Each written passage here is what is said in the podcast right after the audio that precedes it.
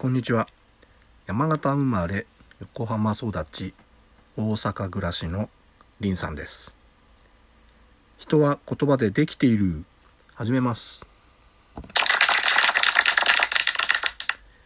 大阪の自宅から、えー家族が起きないうちにですね配信してしまおうと思ってるんですけれども、えーなのでちょっと小声になるかもしれませんが。さて今日の言葉は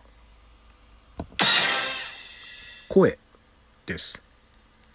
昨日あのたまたまですねヤフーであのコラムがあの引っかかってですねでそのコラムのタイトルがですね周囲を不快にさせるバカ笑いの正体とは笑い声を科学するっていうタイトルのあのコラムでして、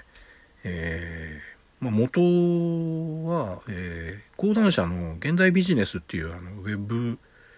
メディアのあの記事なんですけれども記事書いた人は、えー山崎ひろ子さんという方。なんか音楽音声ジャーナリストっていうのあの肩書きの方みたいなんですけれども、まあ、そのコラムの中にですねあとそのまあこれタイトルからすると、まあ、笑いについての話なんですけれどもちょっと笑いのことはまた別途あの別の回にまた話したいと思うんですけどもその記事の中にですね声は脳が作り出すもの。っていうところがありましてでこの記事読んでてその私の長年の疑問っていうかがちょっと解決したので、そのことを話そうと思います。であの声っていうのはあの、まあ、一般にこう声帯ですねあの喉のところで、まあ、気道にこうを震わせてこう声が作られてるっていうふうに、まあ、私も思ってましたし一般にそう思われてるんじゃないかと思うんですけど、まあ、この記事によるとですねあの声帯っていうのはその気道に異物が入らないようにするだけであってまあだけっていうかまあでまあもちろん震わせて音を出してるんだと思うんですけれども実は声っていうのはその肺とか骨格とかその体の生命に関わる器官をですね活用利用してあの脳が作り出しているものだと。で脳があのいろんな体の器官をこう制御して声っていうのが出来上がってるというふうに書かれてるんですね。で声は言葉よりその人の記憶に残りやすいっていうふうに書かれてたんです。で実はあの私あのこの5月1日の令和の始まりからですねあの髪の毛切りまして剃りましてですね、まあ、坊主頭になったんですけどもで坊主頭になってからこう人に会う時にあのちょっと人相変わりましたからだからちょっと見た時になんか誰だかわからないと。だけどもあの声を聞いてリンさんだって分かったっていうふうに言う人がですねあの何人かいましてでえ声でなんか識別されてるんだとかっていうふうに思われてた思ったんですよね。でへえとかってそれがちょっとなんでだろうなっていうのが引っかかってたんですけども、まあ、このこうあの記事読んでてですね、えー書かれてる内容にですね声そのものはその話の内容とか言葉とは別の系統で声そのものっていうのがあの話の内容や言葉よりもより早くですね脳の深いところ脳の奥の方に届くと。で人の印象をこう左右するっていうのはなんか脳科学的に証明されてるんだそうですね。でやっぱり声そのものがその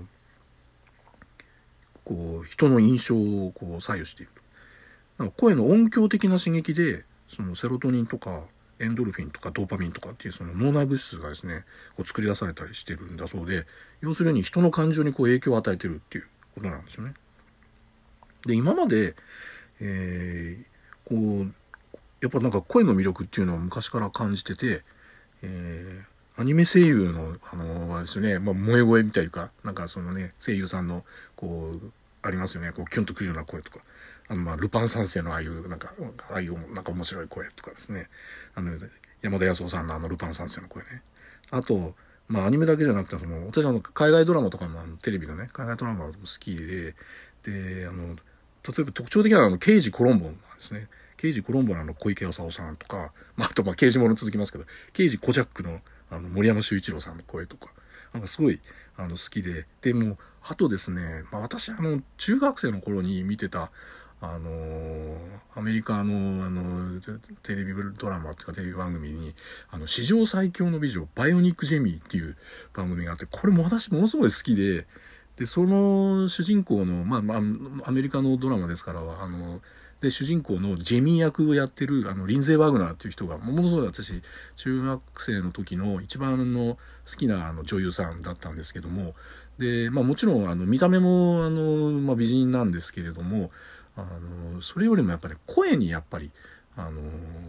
こう見せられたというか、で、その声をや吹き替えですね。だから外国、海外ドラマの場合、吹き替えがやなってますから、その吹き替えやってた、ジェミーの吹き替えやってたのは、田島玲子さんっていう、あの、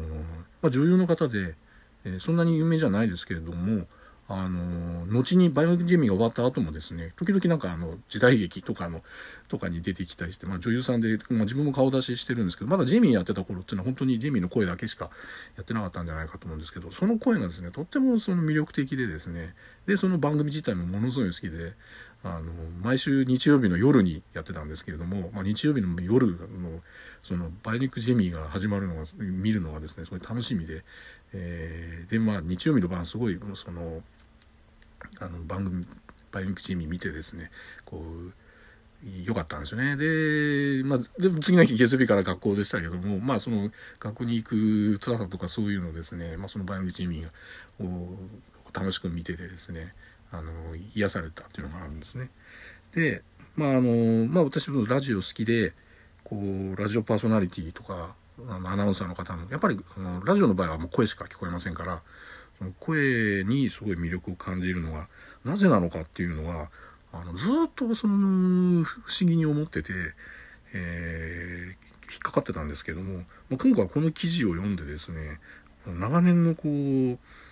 疑問と言いますかねそういうのが、あのー、解決しましてですね 解決っていうか、まあ、腑に落ちたんで、えー、昨日はこの記事読んでてすごい興奮して興奮してというか、あのあ、そうだったのかっていうのが、あの、昨日はですね、えー、とてもなんか、あの、この記事読んでよかったなというふうに思いました。えーまあ、今日はあのこれで終わりたいと思います。ではまた、リンさんでした。